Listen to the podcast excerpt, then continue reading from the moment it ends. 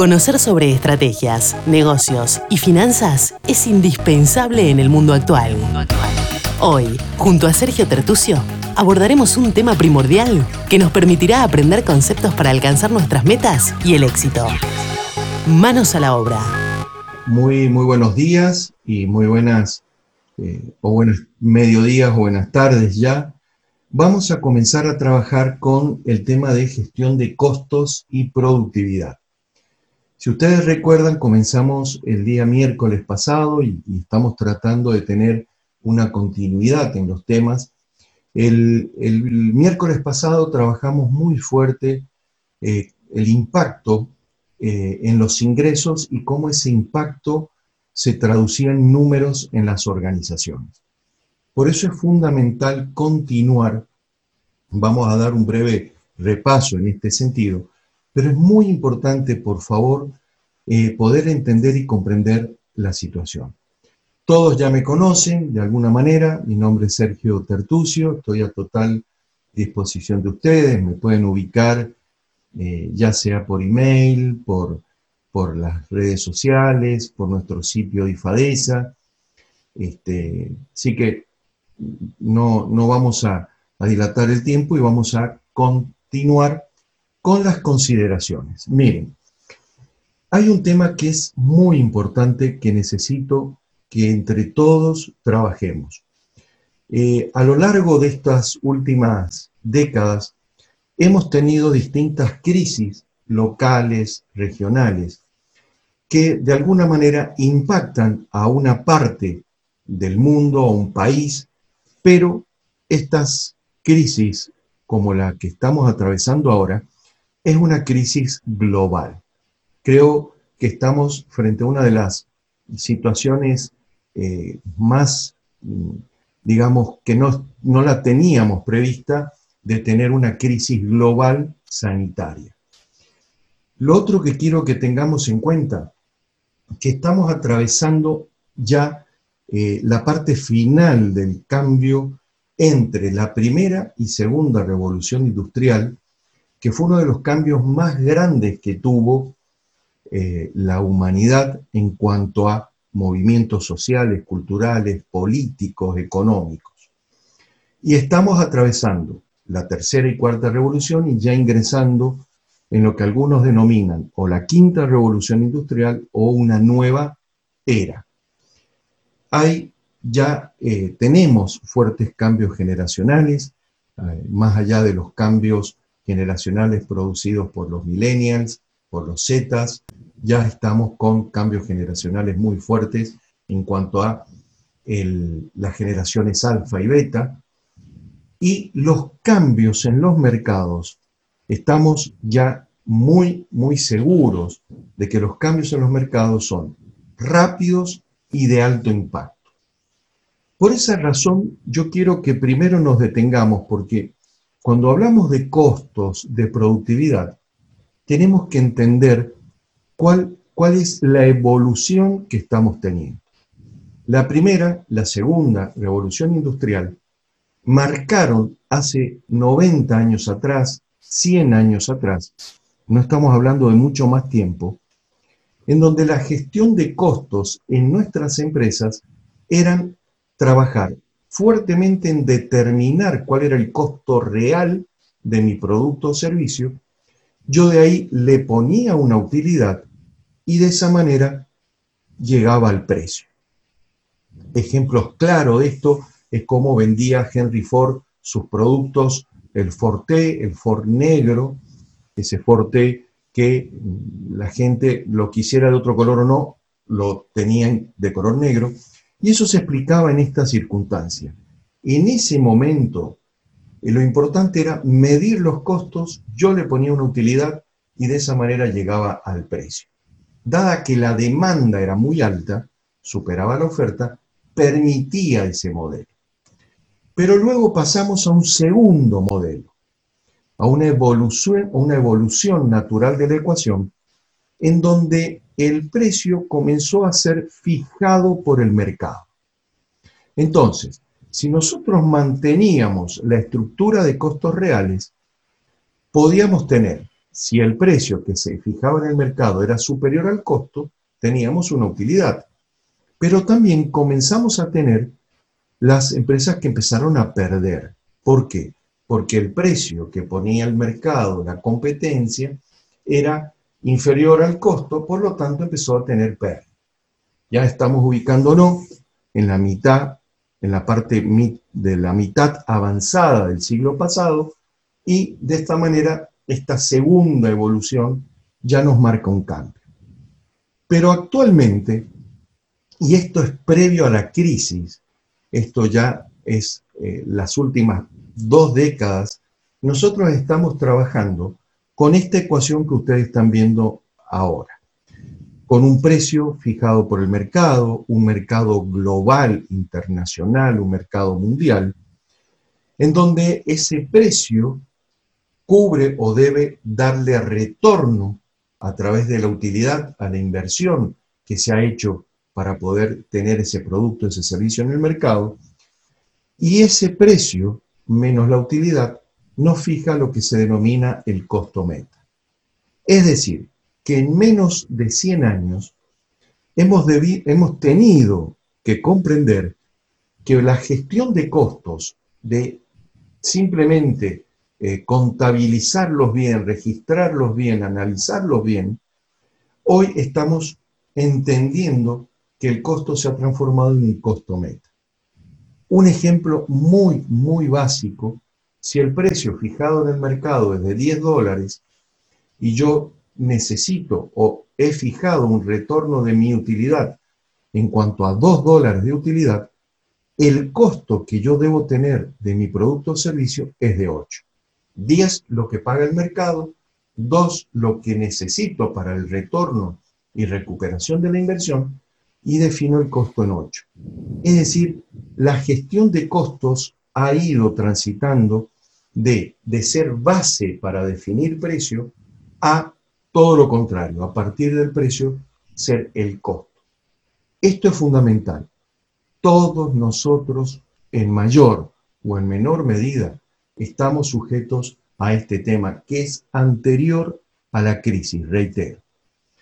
Pero obviamente nos encontrábamos con los últimos años principalmente en un proceso de transformación digital porque veíamos ya los cambios en el mercado y esta crisis, esta situación sanitaria trasladada a lo económico, fue un acelerador en cuanto a los cambios importantes en la gestión de costos, en la productividad y en el management. Si recuerdan, esto, este fue el, escenario o los escenarios que vimos en, la, en, el webinar de la semana pasada. Simplemente para recordar, veíamos qué sucedía en una empresa con costos eh, variables altos y costos fijos bajos, y por otro lado, ¿qué pasaba con una organización en la cual sus costos fijos eran altos, como lo estamos viendo ahora, y en menor proporción los costos variables? Y veíamos el impacto en cuatro momentos. Recuerden que habíamos hablado de los, eh, el cortísimo plazo, el corto plazo y el mediano plazo con la, el comienzo de los periodos de largo plazo. Y acá tenemos una primer, eh, por decirlo así, un primer aprendizaje a poco más de 40 días, 30 días, depende del país, qué es lo que nos ha enseñado esta, este modelo de eh, escenarios y lo que nos está pasando. Ustedes tienen a su izquierda el modelo de una estructura, de una empresa, de una organización con altos costos fijos y a la derecha con mayor proporción de costos variables. ¿Qué significa esto? Costos fijos son costos que ya están asumidos, costos que se repiten independientemente del volumen de actividad. En cambio, cuando tenemos estructuras de costos variables, los costos como son variables, son directos relacionados a la actividad, en la medida que obviamente tengo mayor o menor nivel de actividad, esos costos cambian. Como ustedes pueden ver, esta primera enseñanza nos dice que las empresas con modelos, con estructuras de costos fijos altos, como lo viene en su izquierda, tienen frente a, a una misma caída en las ventas, utilizamos en este escenario, en esta simulación de escenarios, dos empresas de similar nivel de ventas y de similar nivel de rentabilidad. ¿Qué pudimos observar o qué se puede observar? Que aquella que tiene un alto componente de costos fijos tiene una fuerte caída en su utilidad en momentos de recesión, en momentos de depresión, en momentos de crisis, y luego la recuperación obviamente se hace mucho más este, dificultosa que un modelo con costos variables. De hecho, como ustedes pueden ver, eh, no, no logran ambos modelos llegar al mismo nivel de indicador de utilidad sobre ventas. Es decir, el nivel de empresas con altos costos fijos es mucho más lento la recuperación que lo de costos variables. ¿Por qué decimos esto? Porque vamos sumando la historia, la evolución, con lo que estamos aprendiendo a partir de esta situación. ¿Y qué estamos aprendiendo? Que nuestras empresas, frente a esta situación, frente a posibles nuevas crisis globales, nuevas crisis recurrentes, debemos necesariamente pensar en un modelo de costos fijos a un modelo de alto nivel de costos variables que estén atados al volumen de eh, producción y de comercialización. Esto es lo que algunos pueden denominar como la flexibilidad, la elasticidad de nuestras organizaciones. Necesitamos organizaciones flexibles, elásticas, es decir, que frente a cambios podamos reaccionar rápidamente. Vuelvo a reiterar, eh, la coincidencia de todos los análisis prospectivos que se están realizando es la posibilidad de recurrencia de crisis. Y por último, esto empieza a dar un sólido fundamento a la necesidad de la automatización. No vamos a entrar en un debate si estamos a favor, si estamos en contra, si es bueno, si es malo. Lo que acá estamos analizando es que eh, para poder establecer modelos con estructuras de costos más livianas, nosotros necesariamente debemos empezar a tener ya claramente en cuenta procesos de automatización. Ustedes, ustedes me dirán, bueno, ¿cómo hacemos para trabajar, para tener una gestión de costos de productividad correcta en nuestra empresa? Necesariamente, yo siempre digo que los efectos en finanzas no son mágicos. Los efectos en finanzas son productos de una relación causa-efecto y en donde la causa es el trabajo. Debemos trabajar. ¿Y en qué debemos trabajar? En tener claro nuestro mapa de procesos. Ustedes están observando un mapa de procesos en particular. Obviamente eh, pueden haber cambios en este mapa por cada una de las empresas, puede tener otro tipo de estructura, pero en general estas son las estructuras que vamos a encontrarnos en un mapa de procesos. ¿Por qué es importante el mapa de procesos? ¿Y por qué lo vamos a entender ahora? Porque el mapa de procesos, como su nombre lo indica, es un mapa que nos muestra cómo vamos desarrollando la propuesta de valor de nuestra compañía, de nuestra empresa, y cómo partiendo del intangible que es lo que el cliente necesita, lo que el cliente quiere, lo que el cliente eh, va a estar demandando, cómo yo a través de esa cadena de procesos, yo llegaba o llego al cliente con el producto y servicio adecuado. El mapa de procesos es una herramienta fundamental. Si queremos tener gestión de costos, si queremos mejorar nuestra productividad, necesitamos comprender los procesos de nuestra organización para poder empezar a trabajar sobre ellos y empezar a poder tomar medidas que programas de acción, planes de acción, que nos permitan justamente ir viendo qué puedo reducir, qué puedo eliminar, qué puedo ajustar, qué puedo combinar, de manera tal de que manteniendo la propuesta de valor, yo llegue a mi costo meta. No olvidemos el concepto de costo meta que vimos y que, tiene, que no tiene que ver con la crisis, sino que es previo al concepto de crisis. Vamos a seguir avanzando porque nos lleva a lo que actualmente es la necesidad de todos nosotros. Esto no es un problema de finanzas, esto no es un problema del área de procesos o de logística o de producción. Esto es todo ejecutivo en una empresa, todo ejecutivo en una pyme, hasta un microempresario, debe tener hoy o debemos tener hoy esta doble mirada, lo que se llama esta cruz de valor.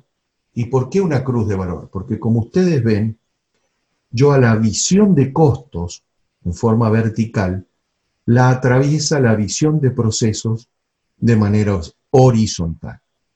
Y tiene muchísimo que ver, porque lo que une a la gestión de costos con la gestión de los procesos son las actividades, esa parte que se, en, en esta cruz se cruza, en donde debemos analizar permanentemente las actividades de nuestra empresa y ver si podemos automatizarla, si podemos reducir, como dijimos recién, si hay alguna actividad que no agrega valor, pero agrega costos, si es una actividad obligatoria, tenemos que cumplir sí o sí con esa actividad, pero no le agrega valor, y también la posibilidad de que tengamos actividades que no agreguen valor y que debemos necesariamente eliminar. Esto nos lleva, esta gran cruz que estamos analizando, que vuelvo a reiterar, es función de toda la organización, nos va a permitir el mejoramiento de los procesos y un mejor costeo de los procesos. Vuelvo a reiterar, esta, esta visión que estamos teniendo hoy ya nos implica que para tener empresas flexibles, empresas elásticas, empresas que tengan que realizar eh, o, o enfrentar permanentemente obstáculos, cambios en los mercados, necesariamente tenemos que tener. Ustedes me dirán, ¿cómo lo llevamos a la práctica? Esto se lleva a la práctica a través de procesos de gerenciamiento, de procesos, procesos y de costeos, de análisis de actividades. Y vuelvo a reiterar, la innovación, la tecnología comienza a tener un peso fundamental, porque nos va a ayudar en primer lugar a ver qué podemos automatizar, qué podemos tener de manera tal de que nos eviten las actividades repetitivas, recurrentes, y pasar a tener, mm, obviamente, nuestro enfoque estratégico en los temas que agregan valor. Tenemos que hacernos una pregunta muy importante. Hoy, hoy, todos nosotros, ¿cuánto tiempo estamos dedicando, cuánto tiempo estamos utilizando en solucionar, en atender problemas operativos? ¿Y por qué digo esto? Porque debemos pensar que la generación de valor, el, el, todos aquellos procesos no operativos, sino que generan valor, eh, la creación, la innovación, el, el entender el mercado, el entender los cambios, nos llevan a trabajar bajo ese concepto. Es decir, debemos, frente a lo escaso del tiempo, debemos empezar a mejorar la calidad nuestra en la gestión de los tiempos.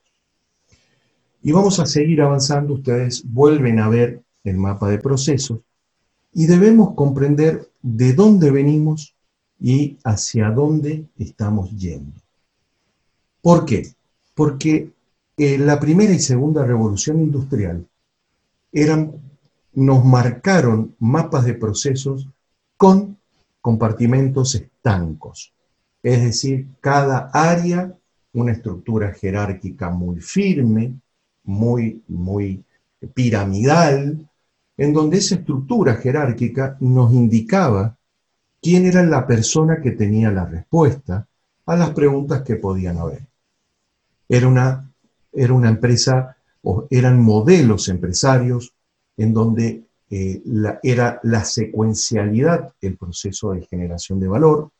Eh, lo importante era hacer muchos autos en menor tiempo posible, todos iguales. ¿Por qué? Porque cualquier cambio alteraba el proceso y provocaba un problema.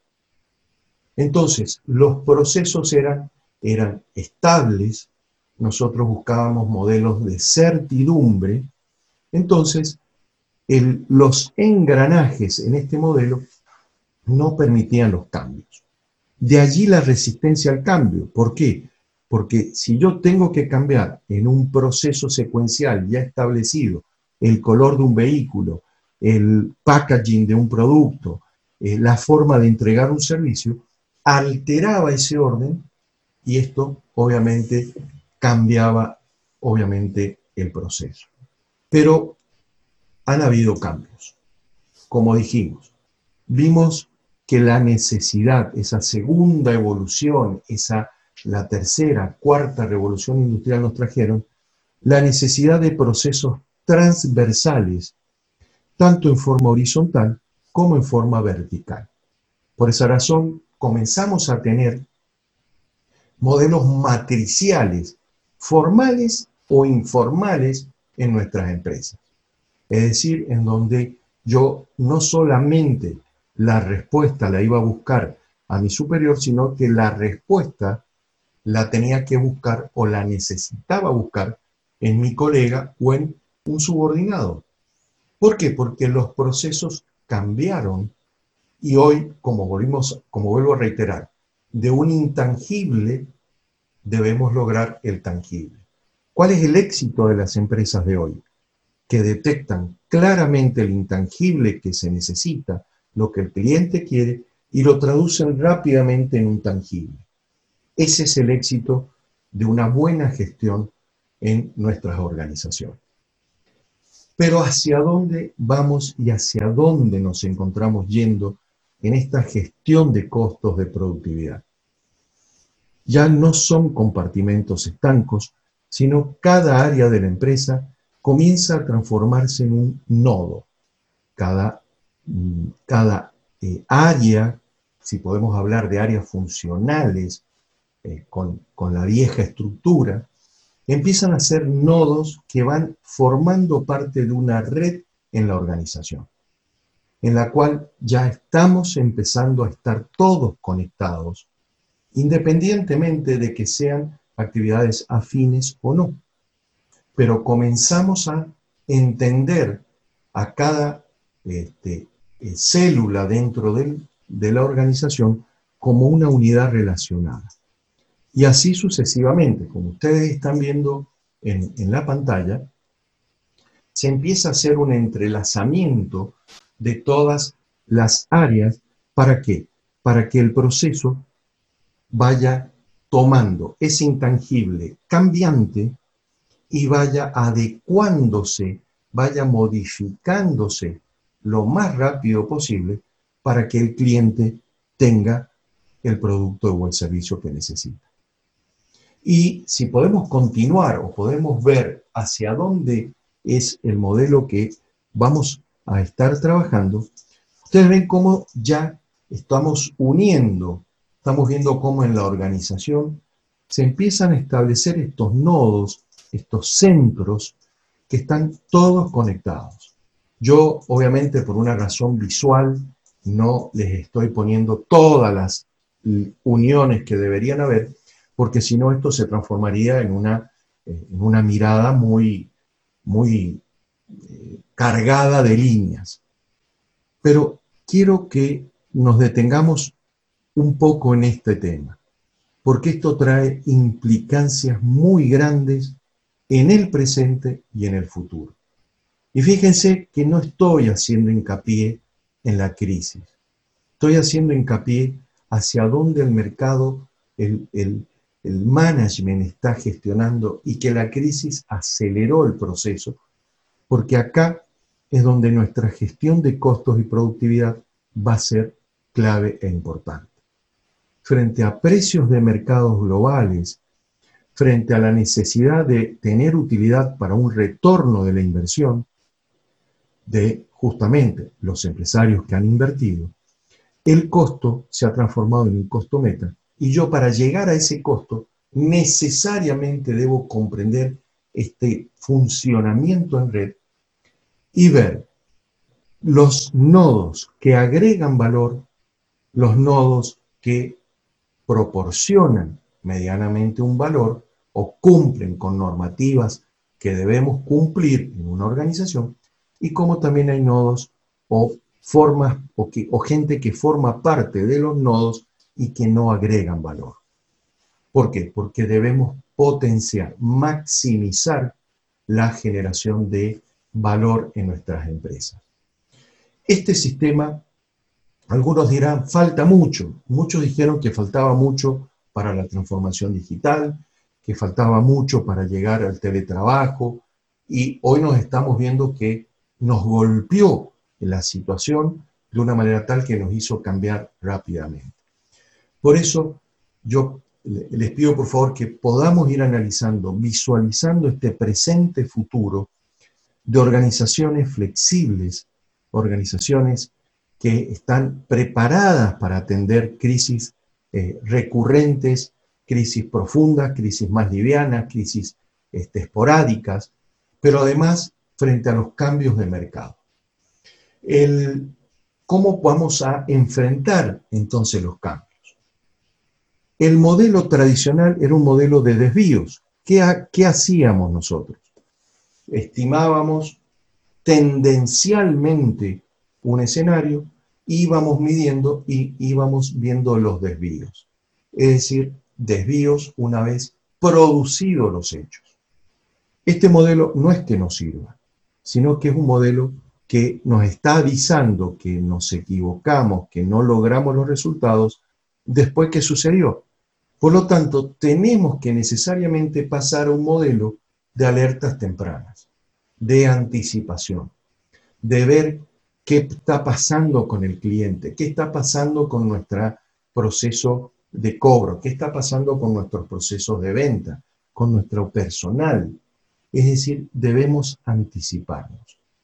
El viejo, digamos, análisis presupuestario de desvío no es que no sirva, sino que hoy el forecast comienza a ser la herramienta que empieza a darnos estos, estas, estos base para generar alertas tempranas.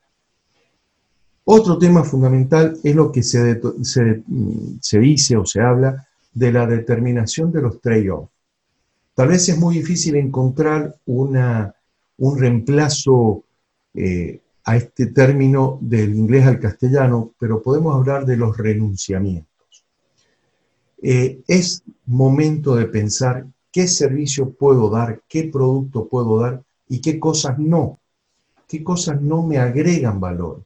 Qué cosas debo renunciar para enfocarme en aquello que sí agrega valor y que sí el cliente, el mercado, el entorno lo recibe y lo acepta. Como ustedes vieron, ya debemos trabajar en una arquitectura de valor en la organización. ¿Qué es arquitectura de valor? Partiendo de nuestro mapa de procesos, el poder identificar cada una de las partes que participan de ese mapa de procesos, tenemos que ver no solamente los costos, sino la generación de utilidad o la generación de valor de cada uno de ellos. Esto es trabajo, es ordenarnos, es trabajar con mapas de procesos, es incorporar a la organización en esta cultura que es diaria, es una cultura de trabajo diaria en donde tenemos que estar permanentemente viendo cómo está nuestra organización tiene esta arquitectura flexible y que permanentemente avanza a la generación de valor. Y nos lleva a un tema que es fundamental. A las nuevas formas de medición de desempeño organizacional e individual. ¿Por qué?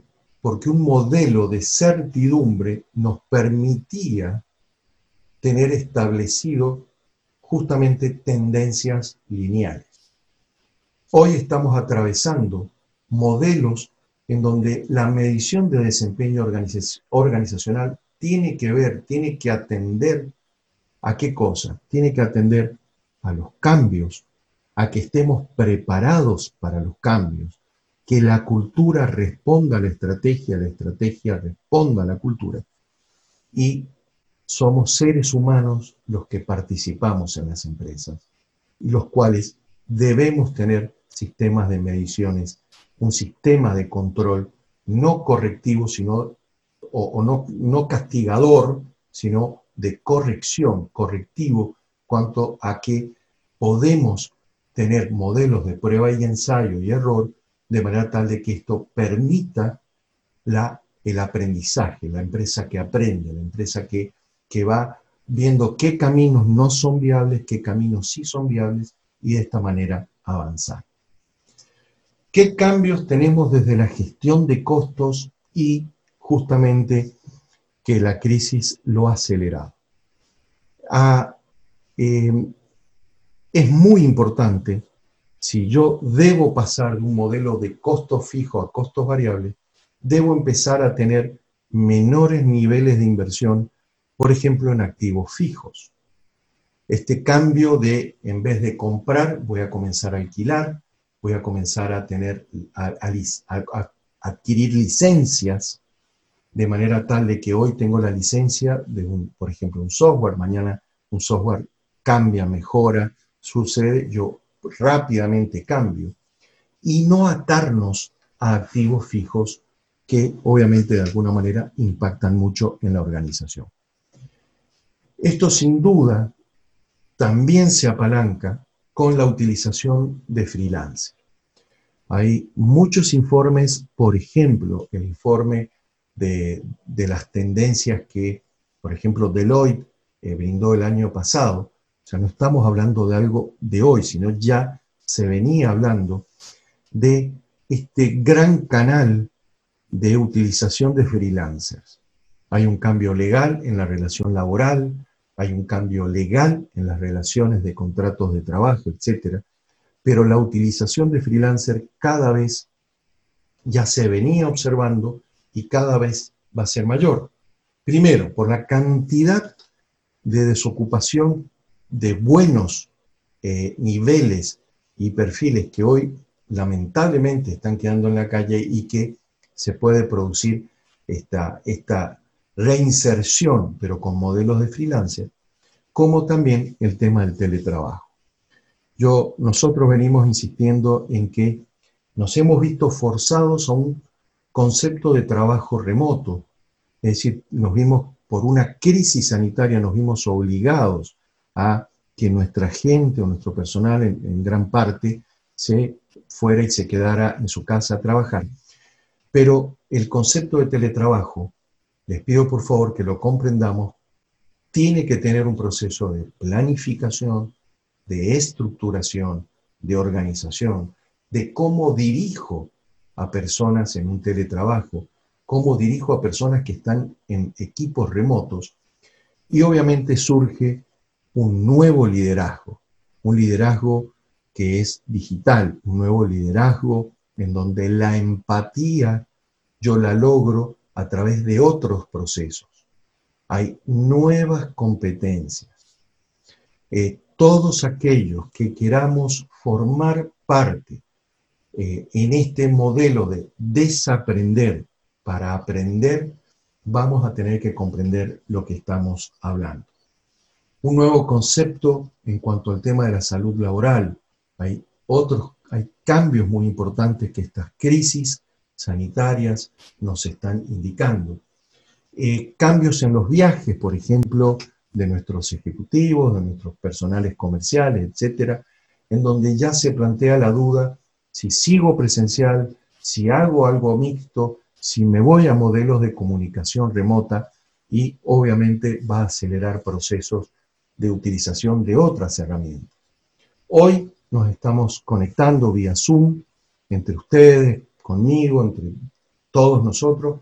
Pronto esto será eh, con realidad virtual, con realidad aumentada, con algún otro tipo de herramienta que vamos a tener que ya ir teniendo en cuenta en cuanto a la relación a esta comunicación y medición de estos nodos.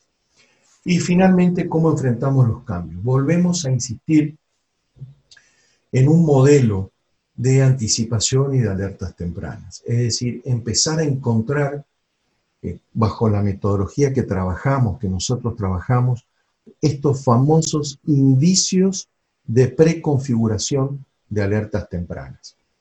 ¿Para qué? Para poder comprender y, em, por ejemplo, ya los modelos o las áreas de planificación y control de gestión están ya eh, evolucionando hacia los CENAE, a los Centros de Anticipación Estratégica.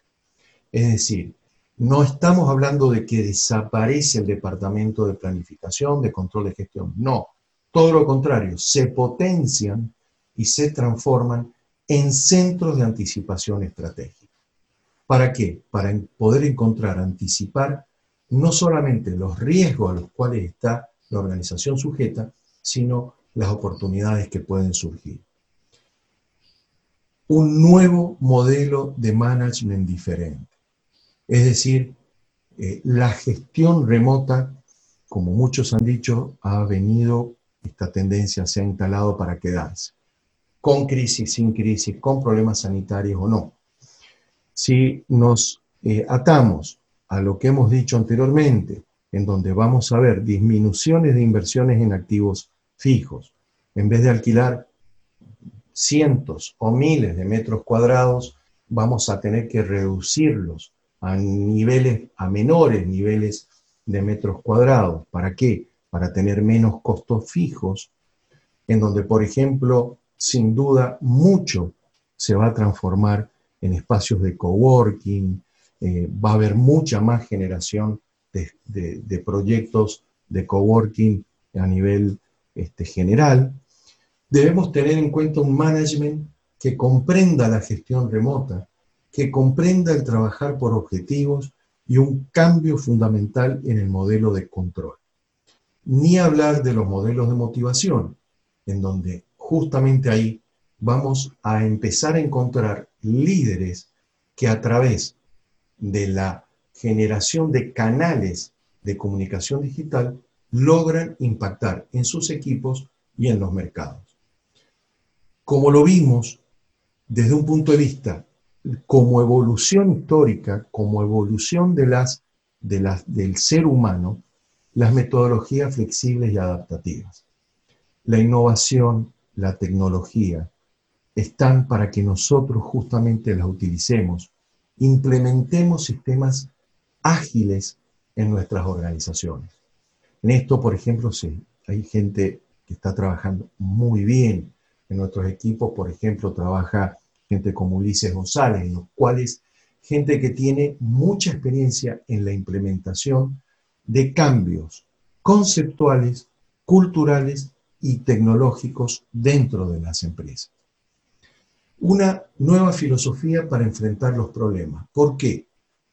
Porque hemos pasado de, de empresas de respuestas, es decir, en la primera y segunda revolución industrial mm, siempre teníamos un jefe que era el que tenía la respuesta. Hoy estamos frente a empresas de preguntas. Es decir, hoy debemos estar preguntándonos hacia dónde va el mercado, cuál va a ser el perfil de nuestro cliente, hacia dónde debemos dirigirnos. Y en lograr las respuestas a esas preguntas es donde vamos a encontrar nuestro gran valor en las organizaciones. Por eso, la capacidad tecnológica de adaptación va a dejar gente en la calle. No es la inteligencia artificial, no es solo la automatización, no es solo la tecnología, sino aquellos CEOs, aquellos gerentes, aquellos ejecutivos, aquellos este, directivos, funcionarios, que no comprendamos el cambio, sin duda no podamos adaptarnos. ¿Por qué? Porque un método tradicional de conducción, un método tradicional de cómo pienso para tomar decisiones, hoy ha cambiado. Hablamos, y ustedes seguramente no me dejarán mentir, del famoso tema de hace muchos años venimos hablando de desaprender para aprender.